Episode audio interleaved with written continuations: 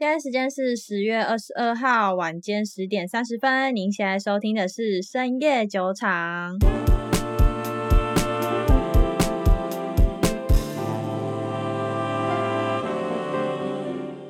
Hello，大家好，我是瑞娜。Hello，大家好，我是 Maggie。耶，yeah, 这个礼拜真的是非常非常精彩，连续开了超多间大公司的财报。首先有 Netflix、当当跟特斯拉。To the moon，还有 Intel 啊，跟什么艾斯摩尔等等，但是你知道有些公司就是财报并不是那么的 surprise，那我们就干脆不要讲了。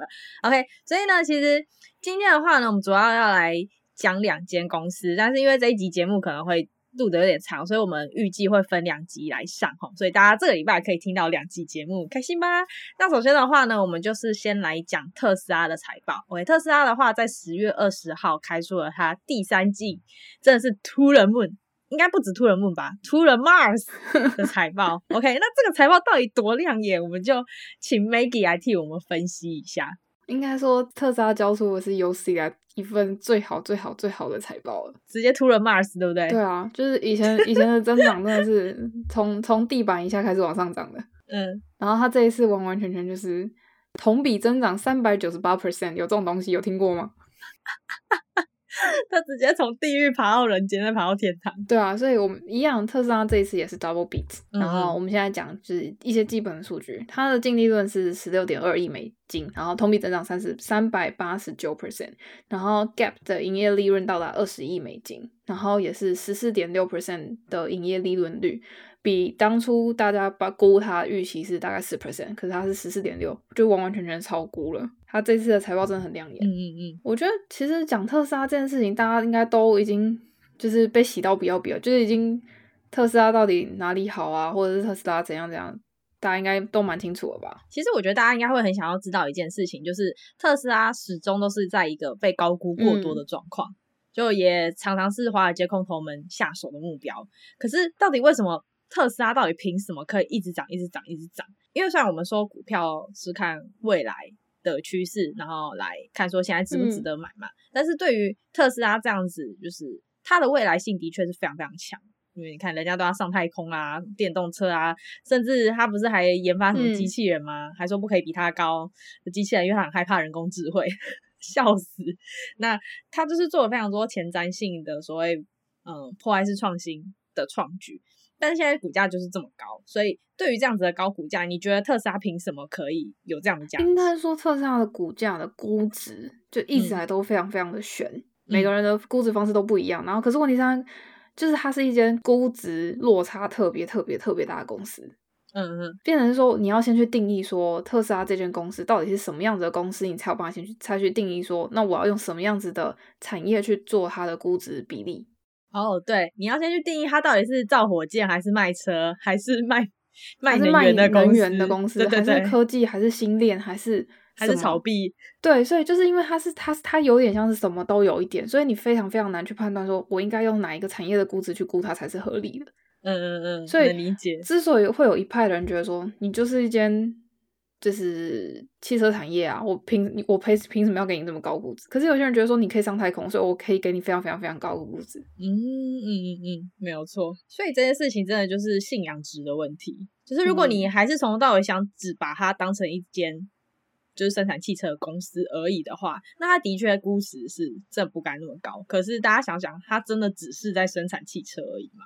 我觉得我现在我会先去定定义说，特斯拉它其实是一间智能汽车的制造企业。嗯，传统车企跟特斯拉之间的区别是，呃，传统车企它目标是电去做电力化的汽车，可是问题是特斯拉它的目标是我要做一个智能汽车。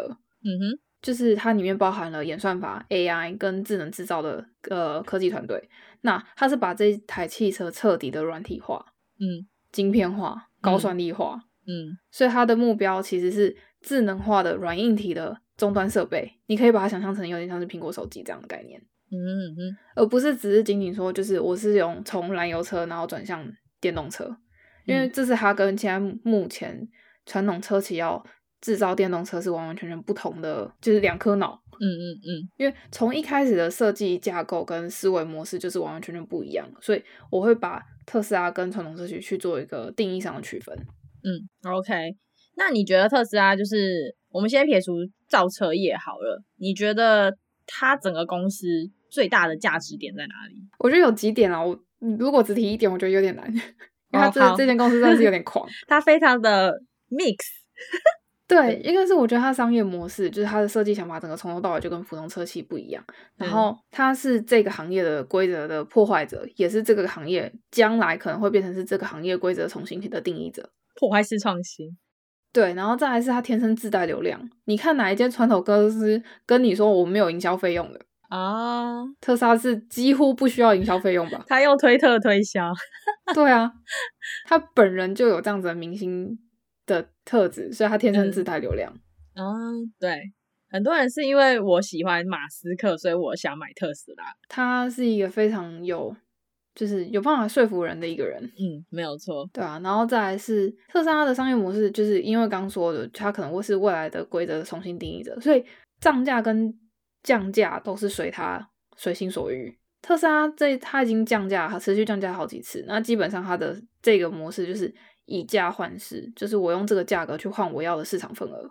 那我通过更大的硬体上面的销售之后，会去获得它一次性的硬体的利润，然后再从软体服务跟配套措施上面去获得持续性的利润。嗯，所以它敢降价，就代表说其实降价对他来讲没差。他在自己财报开出啊，有一些呃令令分析师比较担心的点是，他有一些车型可能要延后生产。比如说像那个 Cybertruck 跟那个什么 sammi 啊之类的，我觉得就其实可以大家去看嘛，就是它虽然财报非常亮眼，可是它当天跟其实财报前。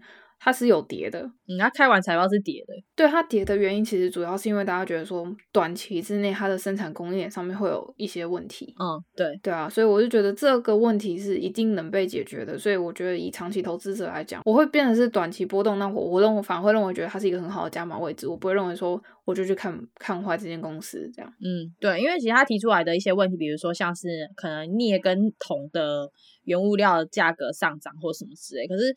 我们都知道原物料价格其实也是波动性的，嗯，那我们来讲一下说，其实特斯拉它除了卖车之外，实际上有哪一些利润来源？好了，因为刚刚我们也说它是一个非常 mix 的公司，它的营收来源有很多种。它目前有的就是我们知道的电动车，然后它有在卖碳权，嗯，解释一下碳碳权好了，大家可能都不太知道。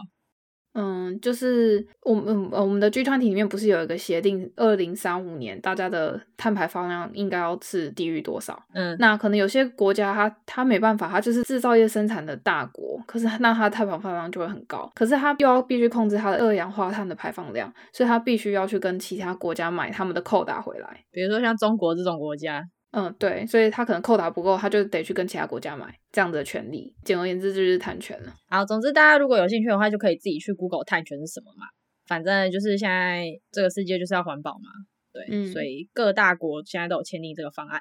那那个今年底的拜习会，其实我们也有猜到，可能也会在讲环境的议题。环境会是一个很大的主题。对，因为习近平他其实这几年都一直在致力于推动将自己国家的环境污染问题降低。嗯，这些事情一直不解决的话，其实中国会一直被全世界鄙视到底。嗯，因为大家也知道嘛，空气污染不是在你国家上空而已，它是会飘到世界各地的。地球是会自转的。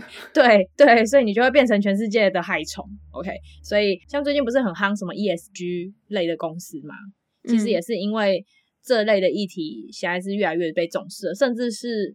大家可以仔细去看每一家公司财报的最后，很多都会写说他们对 ESG 这一块领域有什么样子的社会责任，对，有什么样的贡献，做了什么样的事。比如说 Apple 很明显嘛，Apple 就是他们的包装全部都是没有塑胶材质的，嗯，对，都是纸就好。最新有出那个嘛，新的 MacBook Pro，啊，大家可以去买回来，然后顺便研究一下它的那个包装为什么可以。不用任何塑胶，然后可以固定成那样子。哎，我记得之前网络上有有一个是苹果的包装工程师，叫 The Doodoo Man。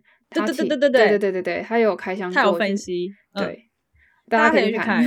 对，就很酷，就是你知道苹果的那个包装是没有没有胶带的，你不需要在那边剪胶带。嗯、对，所以我觉得苹果是 ESG 产业里面一个做的非常先进的一个。台积电其实也是啊，它的水资源会回收，电也会回收。对。像那个这一次苹果在十月十九号的新品发表会，就是 MacBook Pro 新的，整台电脑是用回收的，我忘记回收什么，反正是回收的金属去做成的，嗯，所以就是非常的环保。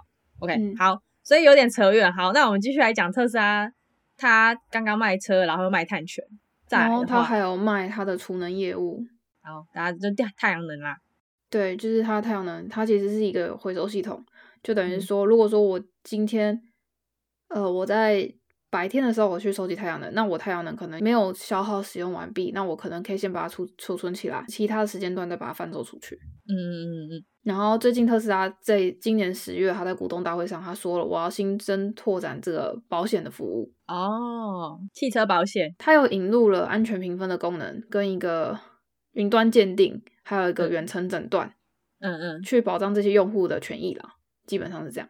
然后就是把这些精准度都提升起来，嗯、然后减少它的保费的纠纷。因为可能普通的我们去买的汽车保险，它可能没有办法那么精准判断。说我今天如果说我是车辆，如果是擦撞，那我擦撞，因为特斯拉身上搭载了八颗镜头，那它可以就很清楚的说，我今天的车撞，那到底是归类于谁的失误？嗯。等等的，嗯嗯，所以它可以更精准的去做判断，对，所以他觉得说目前市面上的保险可能没有这么符合那个特斯拉的用户。市面上的保险你应该很难去特别判定说，哎，这个是自动驾驶造成的事故，还是人为造成的事故，还是自动驾驶又分全自动跟半自动？那到底，因为它这种比较创新的产业，本来就应该要有自己的一个保险是比较好的啊，就像 Apple 也是啊，Apple 自己有 Apple Care 啊。对，然后特斯拉它的 CFO 是说，就是传统保险产品可能只使用他们的局部数据，所以导致啊，导致特斯拉它的保险费的那个费率，比如说可能是撞到这样算一条，然后什么什么算一条，他们有一个 checklist，嗯嗯，就是你怎样你可以获得怎样的保费，嗯、可是他觉得说传统那样的定义不符合，而且他传统上面的会让就是。可能是低风险的用户，他会付更多的费用；高风险的用户负担的也更多，所以他觉得不合理，所以他们才拓展全新的 for 特斯拉使用者的保险业务。嗯，就你觉得保险业务可以为特斯拉带来很高的收益吗？我觉得这个东西有点像是润物细无声，就是你会去买，你当你今天选择电动车的时候，你当你出现了呃五四五个选项。你可能有四五间、四五台车，你在做选择。可是当如果说今天这一间公司它除了这台车本身就很优质以外，它还多了一个完全 customize，就是完全克制化你的这个保险的时候，你会不会就是增加你想要购买它的意愿？嗯，那如果我觉得如果这件事情是会的话，我觉得那这件事情一定也会拯救它的营收，只是这件事情的幅度跟它的长尾效应会到哪里？我觉得特斯拉。以他现在的就是客户对他的忠诚度来说，我觉得他们出 Care 一定大家都会保，就是出这个加保保险的选项，他们应该是会去选择个 Yes 的。我很难想象特斯拉的车主都已经要买特斯拉了，然后不保特斯拉的车险。嗯，就是一系列的绑定，对对，对，他就是要那个有信仰直到底这样子。OK。好，那我们再来问一个，我觉得应该也是蛮多听众会想要知道，就是因为现在很多电动车都在崛起嘛，就不止特斯拉，像我们就举中国来说，不是就有电动车三傻吗？小鹏、理想跟蔚来，对，嗯、呃，你觉得这三家公司以中国市场来看好了，对特斯拉造成的影响会非常非常大吗？还是你觉得其他的市场是区隔开来的？应该是说，大家知道上海的那个超级工厂，其实。帮特斯拉这一次的业务提升了很多的产能，嗯，那我觉得特斯拉之所以会还是在上海那边设立工厂的原因，是因为它要满足中国消费者的同时，那嗯，中国那边可能也需要特斯拉那边的技术，偷技术吗？诶、欸，学习学习，嘿，学习，对，所以如果说就是。我觉得他第一个是他们，我我可能不会去专门比较说中国呃大陆制的电动车跟特斯拉有什么样的区别，我会以特斯拉跟其他就是其他所有在产电动车或者是正在研发电动车或往电动车发展的路上的呃汽车产业哦，因为电动车其实要比的就三三个区块，一个是电池，一个是电机，一个是电控。嗯哼，那电池跟电控这两块，特斯拉就是甩了传统车企好几条街。嗯。应该也甩了理想跟小鹏好几条街，这不用比吧？对啊，所以因为它特斯拉总共就是四个模组，那可是传统车企它可能是今天我是驾驶是一个模组，我的娱乐系统是一个模组，我的雨刷跟什么其他是一个模组，那他们每个模组都是零散的，然后到最后一个地方才把它结合在一起。如果说你今天这台车出了一个问题，像之前特斯拉可曾经在北京爆炸过，还是上海爆炸过，忘记了。嗯，就它自燃。可是特斯拉其实今天只要在软体端设定了某一个保险，嗯哼，我说不要让这个数字超过某一个安全评级，那这台车子的问题就解决了。可是问题是，传统车企如果说我今天要去改变这个东西，我要去维修这个东西，或者是我要去换这个东西的话，变成它整台车要拿回来回收，换了之后才还给你。嗯哼，这是两个完完全全不一样的电子架构系统。所以特斯拉的优势是因为直接把它一体化了。对，它是模组，然后一体化，然后跟传统车企是模块，一个一个这样拼拼出来的。所以其实特斯拉它在电动车的技术方面，呃，它的护城河还是高于其他车厂非常非常多的。就是先不要去比它的车子的内装或是外装，对，对，因为我觉得很多人会一直挑特斯拉的，就是内装啊什么这种事情出来跟传统车厂比。但是大家要想，它是电动车，它不是一般的车，你要比的应该是它的自驾的智慧性，对，而不是。什么什么椅子哪个比较好，或是什么它的？因为那些东西都可以是未来再去更改的东西。可是问题是你今天在比的电池跟电控的这两个东西，是你要升级，你要花非常非常多的时间，才有办法去做一个产业升级到跟特斯拉是一样的 level。对啊，真的，其实说白一点，就是特斯拉他今天如果不爽，不想造车，他直接把技术卖给各家大厂。你看，对啊，所以特斯拉很聪明，他是他其实要做的是，他要做一个软体的平台。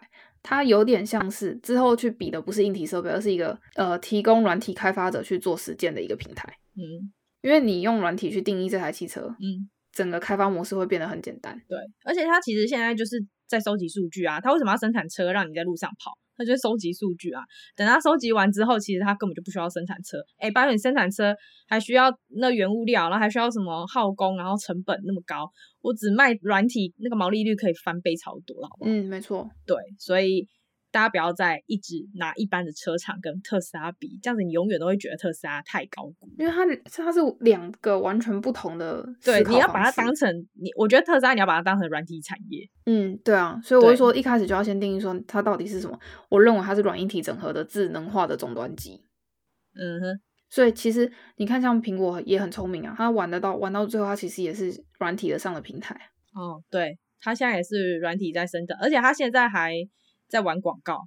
嗯，对，他开始进其他 FB 啊或是 Google 的那些广告系统，所以我觉得他们之后就是开始搞自己的广告。那个那个应该是很后比较后期的事情了。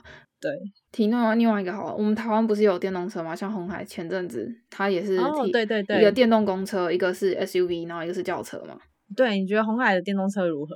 其实我觉得红海也非常非常聪明，因为他知道软体的这一块平台已经被特斯拉已经几乎吃下来了，就也没有人可以跟他比了。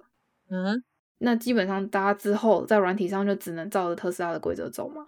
对啊，那他很聪明啊，他设计的是一个底盘，是一个电动车的底盘。有点像是乐高，我就是我设计了乐高的那个模组化一块一块的东西，可是问题是你要怎么拼是你自己决定的。他玩的也是硬体的平台，OK。特斯拉已经玩了玩了软软体的平台了，那我们红红海他选择就是玩硬体上的平台。所以现在就是，假如我今天要坐电动车，我就要跟特斯拉。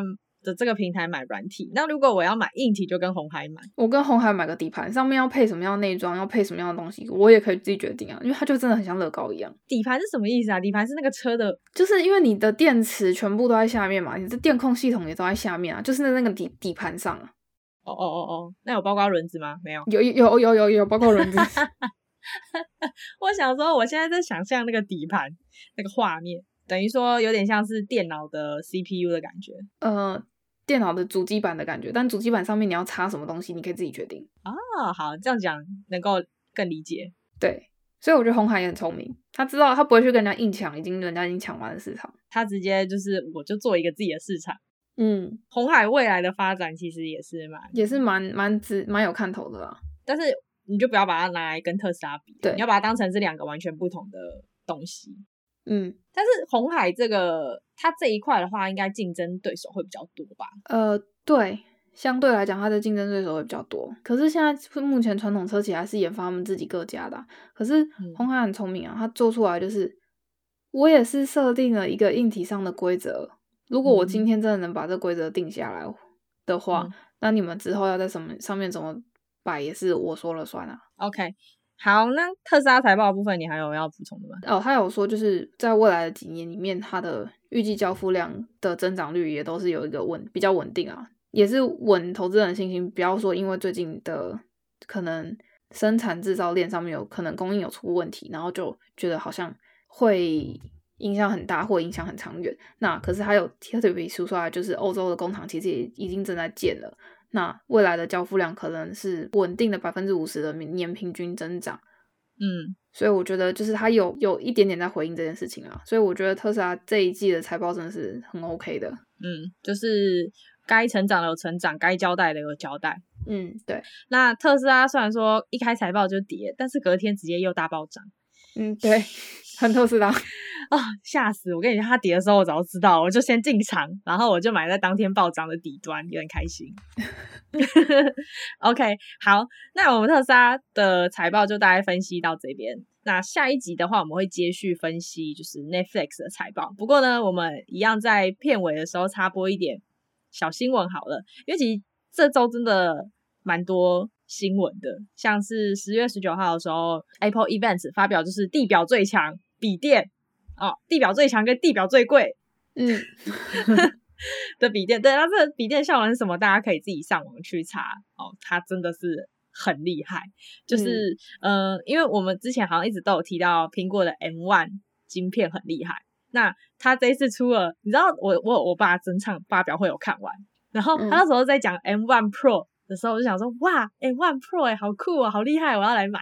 然后后来他又说，我们有 M1 Max。然后我就想说，哇塞，Pro 之外还有 Max，你这次是怎样？你是想要让其他家晶片软体全死的意思吗？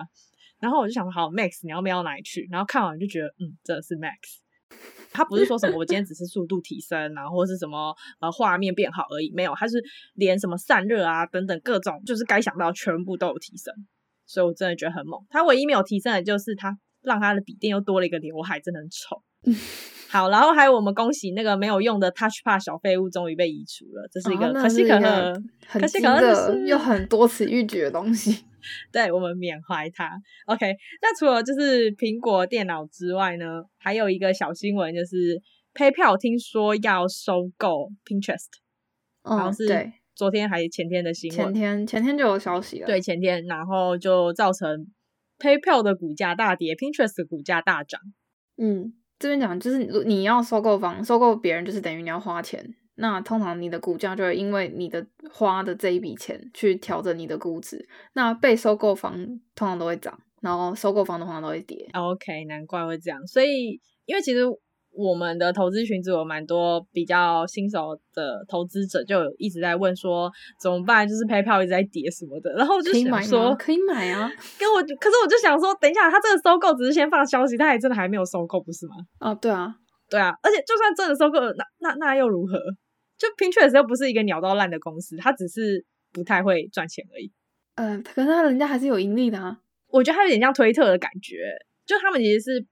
平台完整，然后也有知名度，那用户也有，但是他们的广告没有办法像 FB 那么可怕，就是空袭式的广告。那你换个角度想嘛，嗯、这一次的就是 Facebook 的广告不是被 Apple ban ban 掉了吗？就是说有隐私权的问题。